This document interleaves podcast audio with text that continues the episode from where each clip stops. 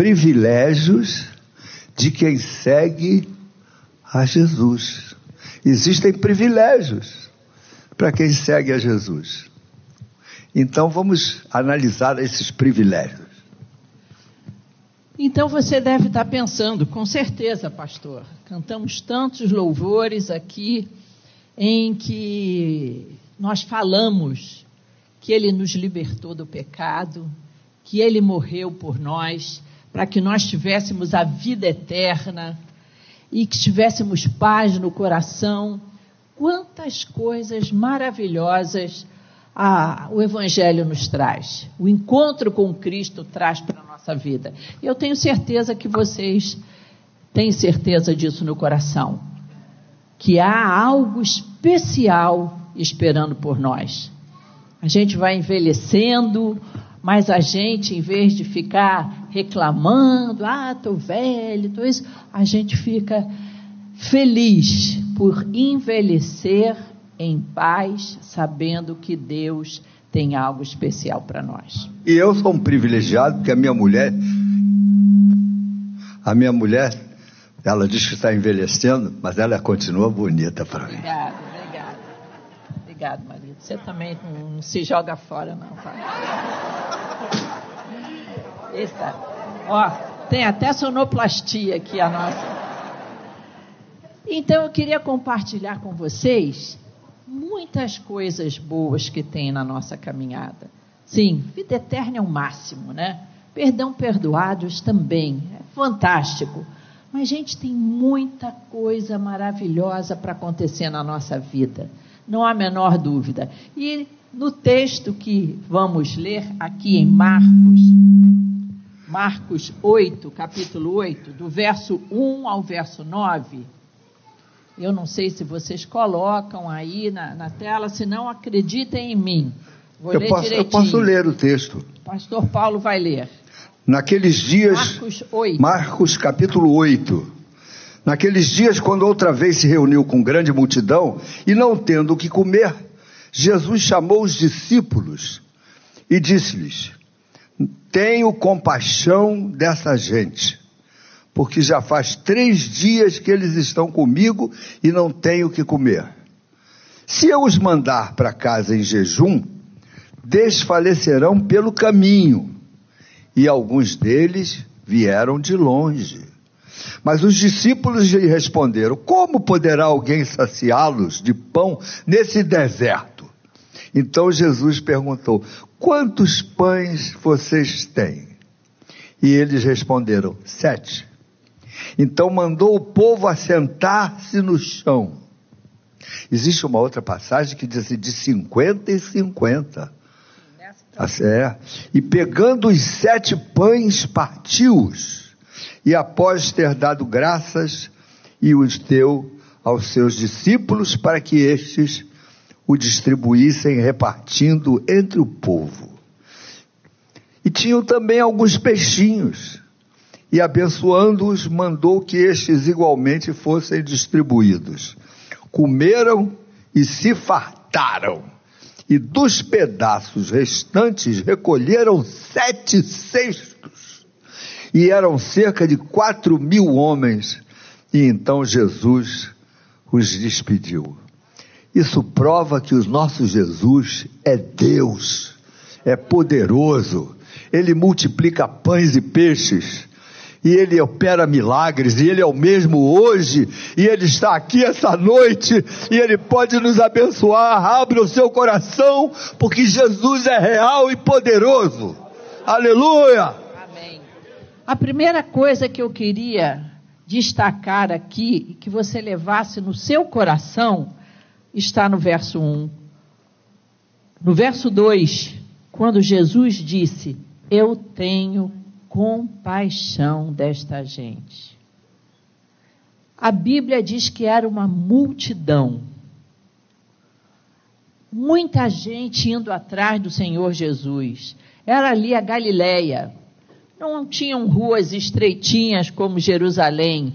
Eram descampados, colinas assim, que se dirigiam para o mar da Galileia. Então as multidões vinham porque sabiam que Jesus curava. O que ele falava era impactante. As pessoas diziam: nunca ninguém nos falou como ele. Então as multidões seguiam e o importante é que ele tinha compaixão das pessoas. Tenho compaixão dessas pessoas. Como saber que alguém se identifica com o nosso problema, com o que nós estamos passando, faz a diferença. Nesse universo cheio de gente, uma população enorme no mundo, ele tem o seu olhar posto em você hoje. Ele sabe que você precisa de um parceiro no dia do teu sofrimento. Muitas vezes as pessoas mais próximas a nós não entendem. Quantas vezes o marido não entende o que você está passando? Seus filhos, seus amigos acham que você está exagerando, ah, muito sensível demais. Ah, você está fazendo tempestade em copo d'água o nosso Deus nos entende. A Bíblia diz que ele é homem de dores, que sabe o que é padecer. E o Senhor Jesus, o Deus que se fez carne e habitou entre nós, viveu uma vida entre nós, tendo compaixão das pessoas. A gente vê isso em várias passagens. Quando o Senhor Jesus encontrou a viúva de Naim, que filho único dela tinha morrido. O que, que a palavra de Deus diz lá em Lucas 7? Ao vê-la, o Senhor se compadeceu dela e disse: Não chores. Ora, ele era Deus conosco, Deus que criou o universo, sabendo que a vida de um homem é finita, que todos vão passar por isso, mas o Senhor se identifica com o nosso coração ele se identificou conosco para que nós nunca nos sentíssemos sozinhos nas nossas dores. Que coisa maravilhosa. As pessoas hoje em dia procuram terapeutas, psicólogos, eu não sou contra a ciência, mas ninguém vai entender a sua dor, a sua perda, como Jesus Cristo. Numa outra passagem, ele estava saindo lá de Jericó e uma multidão o seguia também. E no meio dessa multidão, todo mundo querendo chegar mais perto, a gente vê que na hora da bênção até o egoísmo aparece, não é? Na vida dos homens, naturalmente um querendo empurrar o outro, deixa eu ficar mais pertinho de Jesus. Imagina o sacrifício que a mulher, com aquele fluxo de sangue, teve para tocar a orla de Jesus. Pois bem, Dois cegos que não podiam andar no meio da multidão começam a gritar: Jesus, filho de Davi, tem misericórdia de nós.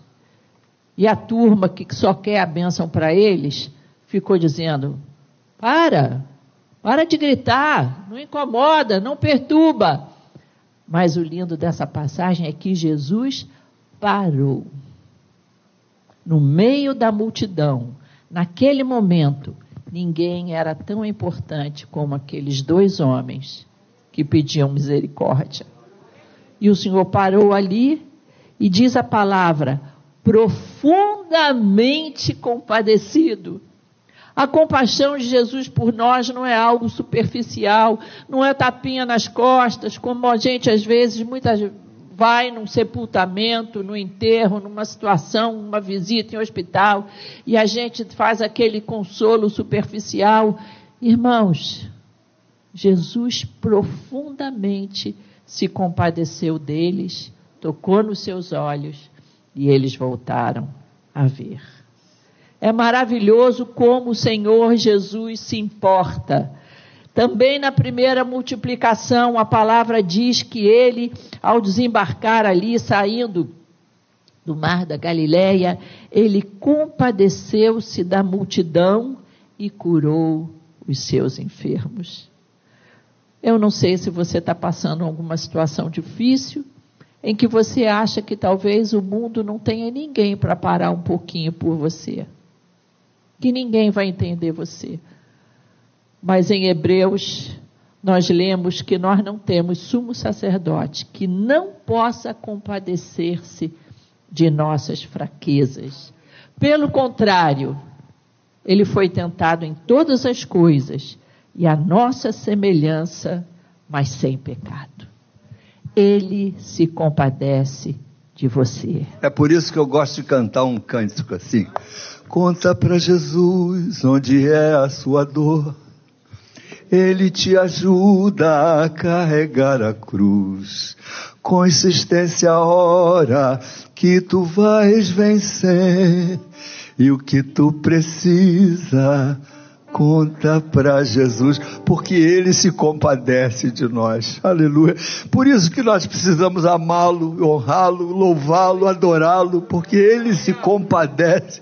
Ele sabe o seu nome, sabe a sua necessidade, sabe a sua lágrima, sabe aquilo que você está precisando, que você nem, nem falou com ninguém, não contou para ninguém. Muitas coisas, Paulo, que a gente tem vergonha. Muita coisa que você não abre para ninguém mas ele se compadece de nós. É Aleluia. Louvado seja Deus. Porque Jesus sabe das nossas necessidades. Nesse mesmo texto, lá no verso 2, nós lemos: Tenho compaixão dessa gente, porque há três dias que permanecem comigo e não tenho o que comer. Você imagina o Senhor Jesus o Deus Todo-Poderoso entre nós, preocupado que aquela multidão estava três dias sem comer. Ele sabe que somos pó. Ele sabe das nossas necessidades. Ele sabe que você, menino, precisa ter um, um emprego, precisa passar na prova do colégio. Ele sabe, papai, que você tem que arranjar um dinheirinho para levar comida para sua casa. Ele conhece a sua necessidade, confia no Senhor, entrega para o Senhor a, a, sua, a sua, o seu coração, crendo que Ele vai ajudar você. Lógico, algumas coisas nós temos que fazer. Nós não podemos ficar de braços cruzados. Ah, Jesus sabe da minha necessidade, Ele vai mandar arroz feijão e quem sabe um, um franguinho. A verdade é que algumas coisas cabe a nós fazermos, não é verdade? Nós temos que tomar atitude. Mas uma coisa é tomar atitude apavorado. Outra coisa é tomar atitude crendo que nós já temos a vitória. A vitória é nossa pelo sangue de Jesus. Seu poder é imenso para nos salvar. Operando Ele, quem impedirá? Aleluia o Senhor também falando lá na Galileia, em Mateus 6, um texto formidável que a gente precisa sempre lembrar, que é em Mateus 6, 31 e 34. O Senhor dizendo: Olha, parece que a gente está ouvindo hoje, domingo à noite, amanhã é segunda, dia de ir à luta, não é verdade? E ele diz para mim e para você: não se preocupem dizendo o que comeremos, que beberemos ou com que nos vestiremos. Porque os gentios é que, se, é que procuram todas estas coisas. O Pai de vocês, o Pai de vocês, o Papai do céu, sabe que vocês precisam de todas elas. Busquem primeiro o reino de Deus e a sua justiça, e todas as demais coisas vos serão acrescentadas. Louvado seja Deus que você veio aqui essa noite buscar o reino de Deus. Irmãos, como a gente precisa aprender a descansar em Deus? Parece que de vez em quando a gente tem amnésia, não é não? E esse Deus que tem cuidado, que tem compaixão, que tem cuidado de nós, a gente fica estressado e angustiado. Mas esse texto também me ensina algo mais: que ele conhece os meus limites. Olha o que o Senhor falou aqui no verso 3. Se eles voltarem desse jeito para casa, vão desfalecer. Agora no verso 3, lá de Marcos 8. Vamos lá. É. vão desfalecer. Jesus eu- sabia Isso. que eles poderiam desfalecer, que a gente tem limites, que a gente tem necessidades de, de- de beber água, de se alimentar. Ele sabia. E assim como ele sabia daquela multidão toda, ele sabe de cada um de nós aqui, das nossas necessidades, dos nossos limites. Jesus conhece os nossos limites. E é por isso que eu tenho certeza que Ele não vai deixar que venha uma tentação na minha vida maior do que a capacidade que eu tenho para suportar. Ele, pelo contrário, Ele vai providenciar o escape para que a gente não desfaleça. O nosso Deus é um Deus que cuida de mim, cuida de você. Ele não vai deixar você cair e ficar prostrado. Você pode até escorregar, mas Ele vai te dar a mão. Aleluia. Aleluia. Glória a Deus. É, glória a Porque Deus. Ele conhece os nossos limites. Ele tem compaixão de nós. Ele conhece nossas necessidades. Ele sabe dos nossos limites. Mas ele também sabe de onde viemos. Eu imagino naquela multidão ali, irmãos.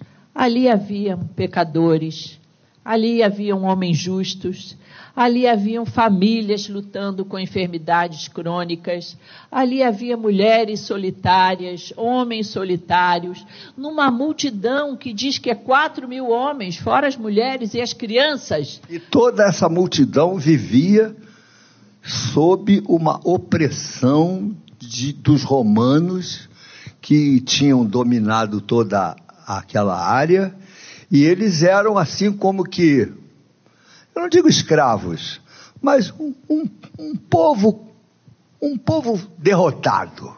E que tinha tinham soldados e, e cortes romanas para pôr ordem na casa, eles se sentiam muito Subjugados. inferiorizados. Eles, eles tinham um sentimento de inferioriza- inferioridade, irmãos. Imagina você que os argentinos entrassem aqui agora e tomassem conta do Brasil e pusessem um monte de argentino aqui na porta para ver quem é que estava entrando aqui, quem é que tá... Nós íamos nos sentir meio segunda classe, não é não? Eles viviam assim naquela época. Era gente inferiorizada, mas Jesus conhecia cada um deles. E Jesus tinha o melhor para cada um deles. Aleluia. Ele sabe de onde você veio, ele sabe do teu passado, ele sabe daquela história que te machuca, daquela situação que você ainda não superou, como nós vimos aqui nessa esquete tão lindo. Eu achei muito interessante essa ideia da fitinha vermelha. Machucados. E alguns machucados, irmãos, ninguém consegue tirar. Só Jesus Cristo. É verdade. Somente Jesus. Nem o tempo, Claudete. O tempo Nem não o apaga tempo. tudo. A cicatriz fica. Fica. Você pode não lembrar mais com, com a mesma dor, mas a, a cicatriz, por exemplo, da rejeição fica. Mas Jesus cura. Ele eu me lembro curar. quando eu preguei sobre Deus é Pai, lá na Maranata da Tijuca. Depois da reunião, a menina veio, olhou para mim, não aceitei o que, é que o senhor falou. Eu falei, por quê? Meu pai nunca me tratou bem. Eu, eu estudei, fiz prova, fiz vestibular, passei para medicina. Falei, vou contar para o meu pai, papai, passei para medicina. Ele falou, qualquer burro faz isso. E esse que era o meu pai. Eu disse, minha filha, eu lamento. Seu pai perdeu uma grande oportunidade de fazer um elogio para você. Mas fica sabendo, se o seu pai agiu assim, o nosso Deus não age assim conosco. O nosso Deus é pai. Um pai de amor, que valoriza a gente, valoriza você, conhece você, quer usar você, quer habitar no seu coração, quer fazer de você morada do Espírito Santo. É isso que Jesus quer fazer na sua vida. Aleluia. Aleluia. E só Ele nos capacita a superar essas marcas, essas tristezas. É, vocês sabem que nós tínhamos aquele programa, né? Louvor e mensagem. Eu entrevistei muitas pessoas. E o que me impactava eram pessoas que tinham sido profundamente machucadas, mas que, quando receberam Jesus no coração delas, ficaram curadas e buscaram restituir o relacionamento. Viu, gente? Família é lugar de restituição. Não é só dizer eu te perdoo. Precisa haver restituição do afeto, restituição do diálogo. E uma dessas moças, o pai foi embora, deixando a mãe ali com cinco crianças e nunca mais apareceu. A mãe passou por privações tremendas, as crianças também. E ela, quando se converteu, o Senhor tocou o coração dela. E ela foi atrás do pai. Vou achar o papai. Tinha se passado vários anos. Que? Muitos anos. Quando o pai foi embora, ela tinha 10, 12 anos. Nunca mais viu o pai. E foi encontrá-lo. E ele estava com a vida. Quem faz isso tem uma vida destroçada. Sozinho, vida medíocre, vida sem sentido porque sempre pensando o que, que eu fiz com a minha vida, o que eu fiz com meus filhos, o que eu fiz com o meu casamento. E ela conseguiu restituir o relacionamento com seu pai, pregou Jesus para ele, ele aceitou. Só Jesus que tira essa raiva do coração. Fora um outro irmão, um outro irmão nosso, que foi através do Facebook ligando para aqui para ali. Tinha um tio dele que sabia, ele foi filho de um relacionamento eh, fora do casamento. O rapaz, quando soube que a, a moça estava grávida, fugiu e sumiu, tempo e no espaço. E um tio dele sabia o nome completo. E ele, através do Facebook, foi começou a procurar a família, procura daqui, procura dali. Achou e achou um irmão dele. O pai depois se casou, teve filho. E qual não foi a surpresa quando ele ligou para esse irmão? Não ligou dizendo que era irmão, o teu pai também é meu pai. Ligou, não, eu precisava falar com você, é um assunto de família e tal. Ele chega e diz assim: Fala, meu irmão, que eu estou te escutando. Aí ele falou assim: Você é cristão? Ele disse: Sou. Em Cristo Jesus. Ele não só achou o pai, como descobriu que o irmão dele era crente como ele.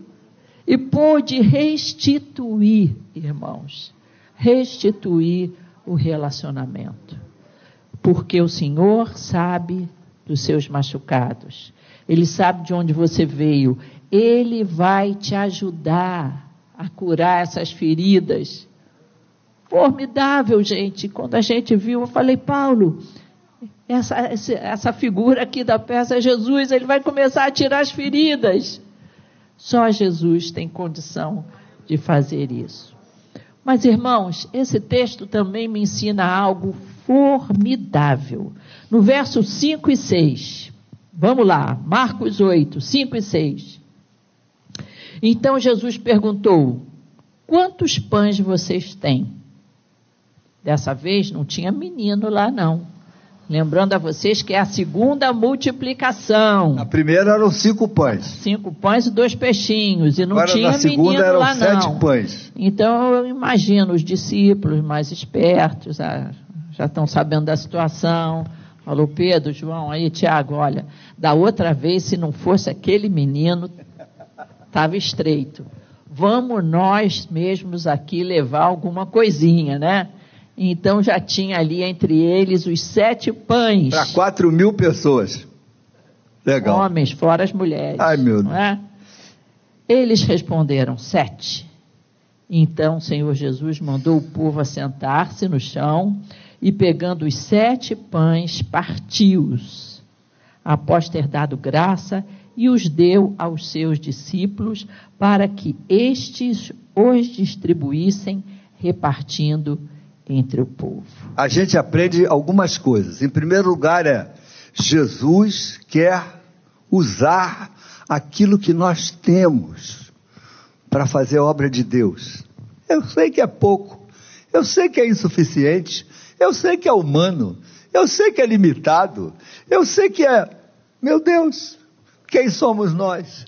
Mas se você fizer algo que está na sua possibilidade, Deus vai transformar essa situação pequena numa situação de milagre. Então, o que é que você tem? Ah, pastor, você, você tem um sorriso, você tem uma palavra de incentivo, você tem um elogio, tinha uma senhora lá na igreja que ela entrava numa porta, os jovens saíam correndo pela outra, ela veio se queixar comigo, ninguém me ama, ninguém me quer, quando eu entro ali a turma corre lá. Lógico, a senhora só sabe reclamar. A senhora tem que chegar para os garotos e se interessar por eles, olhar para eles, perguntar como é que eles vão no colégio, o que, que, que, que eles gostam. Jovem também é gente. Seja elogiador dos seus filhos, do seu vizinho. Ah, pastor, mas meu vizinho não é crente. Não faz mal. Elogia ele. Elogia o cachorro dele. Elogia o que ele faz. Elogia. Meu filho, você tem que ser um embaixador de Cristo. O que que você tem? Sete, sete pãezinhos? Use o que você tem na obra de Deus, Deus vai abençoar você. Uma senhora, uma família se, se transferiu lá, na, a nossa igreja ainda era lá em Vila Isabel, isso tem mais de 30 anos. A família se, se mudou e a vizinha era da nossa igreja. E eles chegaram no apartamento, ela chegou com um bolo de laranja para os vizinhos. Eu sei que vocês estão se mudando, não deu para fazer sobremesa, bolo. Eu trouxe um bolo de laranja para vocês. Ah, muito obrigado, eu sou vizinha. No dia seguinte ela levou uma samambaia. Eu sei que as plantas de vocês estão sofrendo, vocês estão mudando, não tiveram tempo de cuidar de planta. Eu trouxe essa samambaia. Os vizinhos aceitaram a samambaia. De alguns dias depois ela chegou e disse: Eu queria convidar vocês para ir lá na igreja que eu frequento. E eles disseram assim: Poxa, depois de um bolo de laranja, de uma samambaia, como é que nós vamos dizer não? Levou a família, a família teve um encontro com Cristo. Você sabe, ah, eu não sei pregar, mas você sabe fazer bolo de laranja. Aleluia! Faz o que está nas tuas mãos e Deus vai abençoar você. Verdade. Aleluia. E essa semana também eu aconselhei uma senhora que está chegando lá na Tijuca. E ela me disse: Eu quero trabalhar para Jesus. Eu, ela morava em Bangu, se mudou para Tijuca. E eu digo: Quando você estava lá em Bangu, na igreja que você estava lá, o que que, como é que você ajudava? Ela disse: Ah, eu tenho um carrinho. O meu carro não é um carro de luxo mas eu levava todos os irmãozinhos que precisavam ir num posto de saúde, não tinha como se movimentar, precisava se internar num hospital, era só ligar para mim, que eu pegava meu carrinho e levava eles. Eu quero trabalhar para Jesus. Olha que coisa maravilhosa, irmãos. E quando não podia, eu ia com eles juntos. Eu fazia companhia, eu não deixava só na porta, não. Muitas irmãs precisando de uma acompanhante, eu estava ali junto. O milagre, quem faz é Jesus. Mas o repartir da bênção é tarefa nossa. O que você tem para apresentar, por exemplo, no seu casamento? Não deixa morrer tudo. Não deixa morrer a ternura, não deixa morrer a amizade, a comunicação, a Jesus gentileza. fez todo mundo assentar com ordem. O milagre veio depois que Jesus pôs ordem na casa. Você precisa ter ordem na tua casa para receber o milagre de Deus. Verdade. Como é que se põe ordem na casa, Claudete? Parando de falar grosso ou de falar alto com o marido, ou de ser ríspido com a esposa. Isso é colocar em ordem. Muitas vezes, irmãos, a própria bagunça do ambiente gera confusão, não é? Eu sei que talvez não aconteça com vocês aqui, mas às vezes você não arrumou direito as coisas, foi arrumar de qualquer jeito, pegou o, o, o óculos, botou em qualquer lugar, pegou a carteira, sempre chave do carro, chave do carro e carteira chave do carro e carteira. Para arrumar a casa, mulher tem mania de quando arruma, não quer nada fora do lugar. Então, se tiver uma gaveta na frente dela, ela abre a gaveta e enfia lá. Mas só que depois ela esquece, não sabe onde botou, né? Aí vem aquele negócio. Quem pegou a minha carteira. Quem pegou? A pessoa nunca pergunta onde eu botei a minha carteira. Já notaram isso? Onde eu botei o meu óculos? Não. Quem pegou aquela blusa que eu ia sair hoje e botou para lavar? Não precisava ainda. Porque também tem disso, né? Mulher também, assim, tá eu... andando pela casa, tu vê uma blusa pendurada, lavar. Tu vai pendurando, daqui a pouco o cara vai procura a blusa dele, cadê a blusa dele? Eu sei que isso não acontece aqui com vocês. É. Mas são pequenas desordens, pequenas desordens. Gente, e quer saber? Satanás usa as pequenas desordens para tirar a nossa para fazer grandes estragos. Quer ver outra forma da gente arrumar a casa? Ser carinhoso com a mulher. Claudete, eu tenho feito aconselhamento nesses últimos 40 Isso anos. Isso daí já é ingrediente de milagre, hein? É? Carinho é ingrediente de milagre. Mas Isso aí vale um pãozinho ou dois peixinhos. Meu é. Jesus. É. Claudete, é existem, existem casais que não se beijam mais. Não tem mais carinho. Ah, eu estou velho, mas não sabe fazer um cafuné, poxa. Faz um cafuné. Nem tudo é sexo. Depois dos 85 é mais difícil.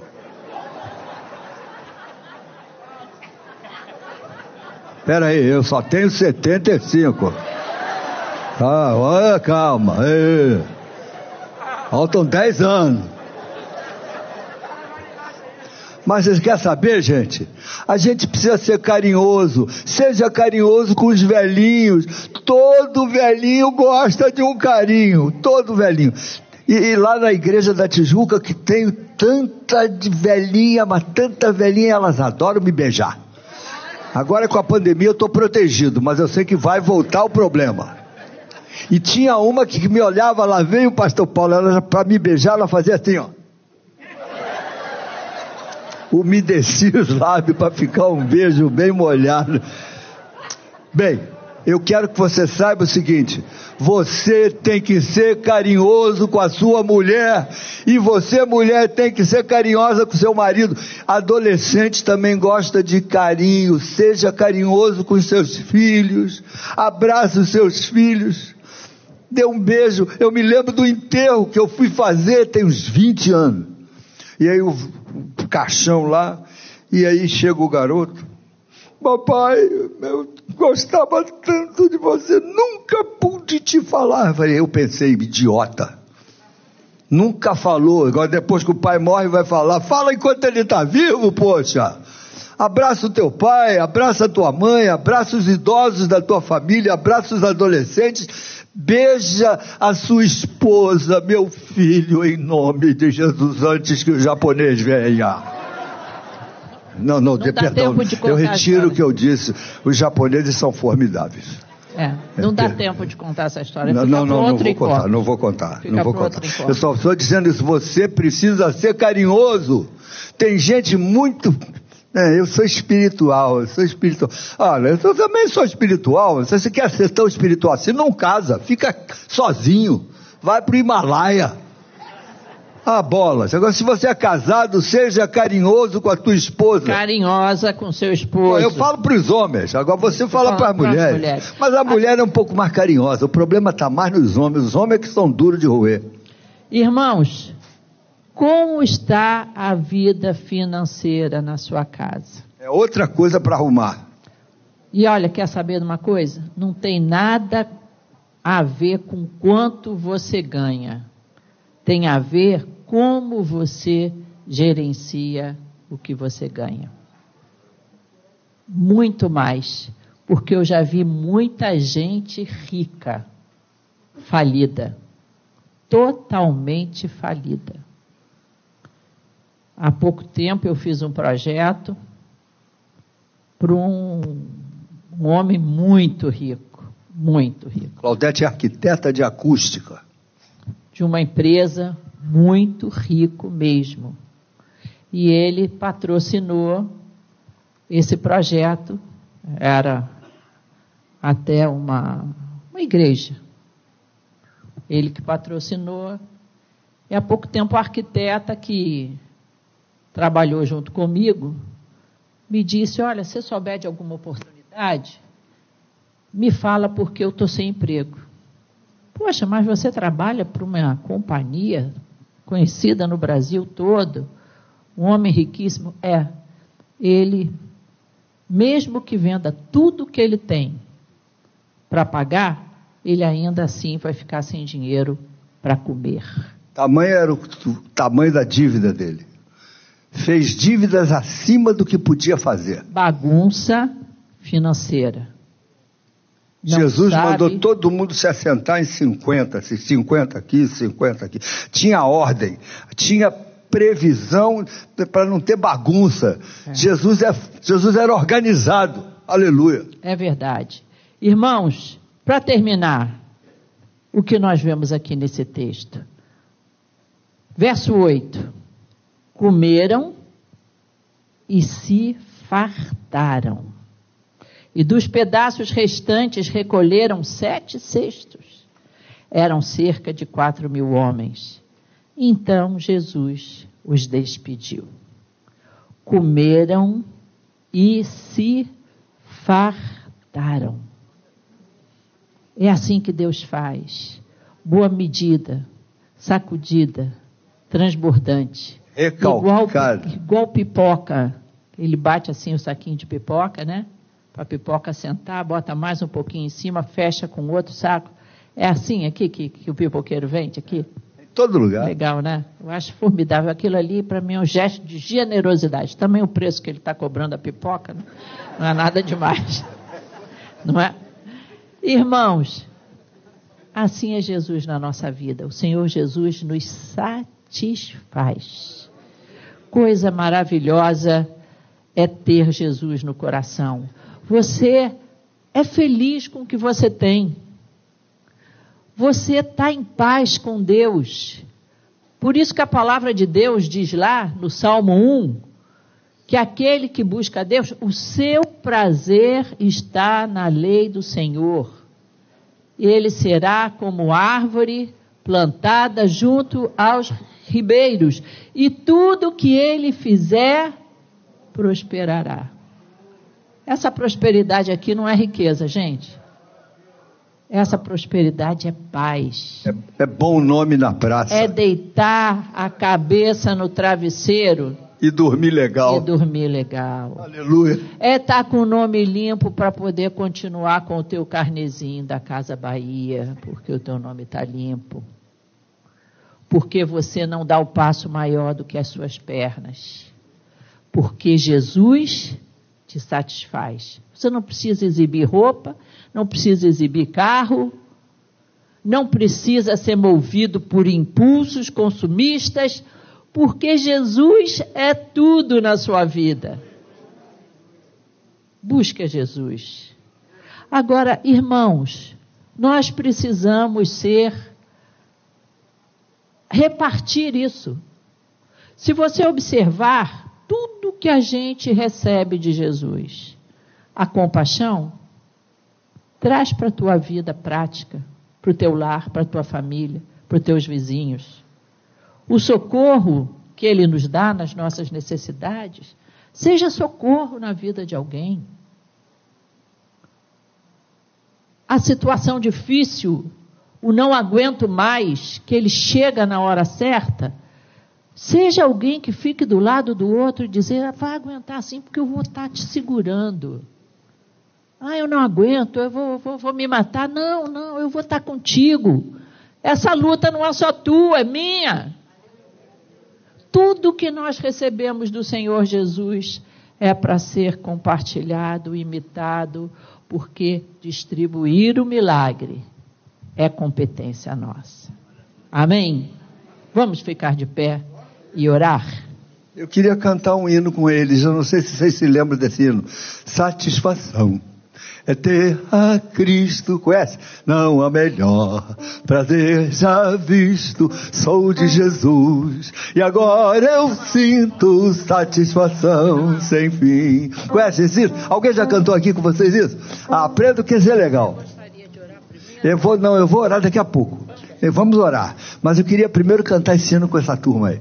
Satisfação é ter a Cristo, não a melhor. Prazer já visto, sou de Jesus. E agora eu sinto satisfação sem fim. Depois, depois o Estevam vai ensinar esse cântico semana que vem para vocês. E é lindo. Sim, paz real, sim gozo na aflição. Achei o segredo, é Cristo no coração. Ah, depois vocês aprendem. Satisfação é o que temos quando temos um encontro com Jesus. Eu não preciso ganhar na loteria para ser feliz. Se eu ganhar, aleluia. Também não vou jogar dinheiro fora. Mas eu não, não jogo, vai ser difícil eu ganhar na loteria. Eu não jogo. Quer saber? A gente precisa aprender a se satisfazer com o que temos. Se você tem o que comer o que vestir, meu filho, esteja satisfeito. Porque muitos, por causa de essa, essa angústia de ficar rico, eh, se meteram em grandes confusões, é o que diz a palavra de Deus.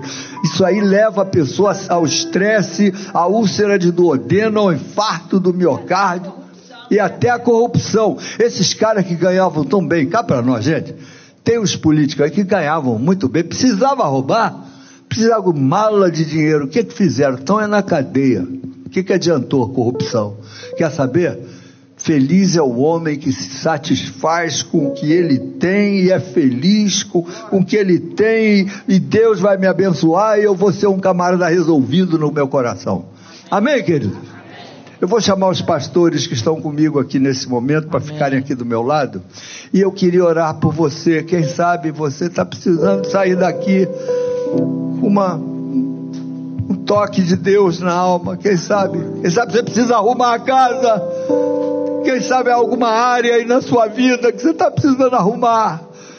Arrumar a casa, arrumar o trabalho, arrumar ter um bom relacionamento com quem está do seu lado trabalhando, ser carinhoso com a família, ser carinhoso com seu filho. Você, menino, adolescente, estou vendo um monte de jovem aí. Já beijou tua mãe? Já disse para tua mãe o quanto ela, é, quanto ela é importante para você? Vai esperar ela morrer para chorar no caixão? Fala agora que ela está viva. Aleluia. Eu quero orar por você. Se você é corajoso o suficiente para dizer, eu quero essa oração, levanta as mãos para os céus, assim como dizendo, sou eu, Senhor. Sou eu. Vamos lá, eu quero orar por você. Levanta a mão assim, eu quero essa bênção na minha vida, meu Deus.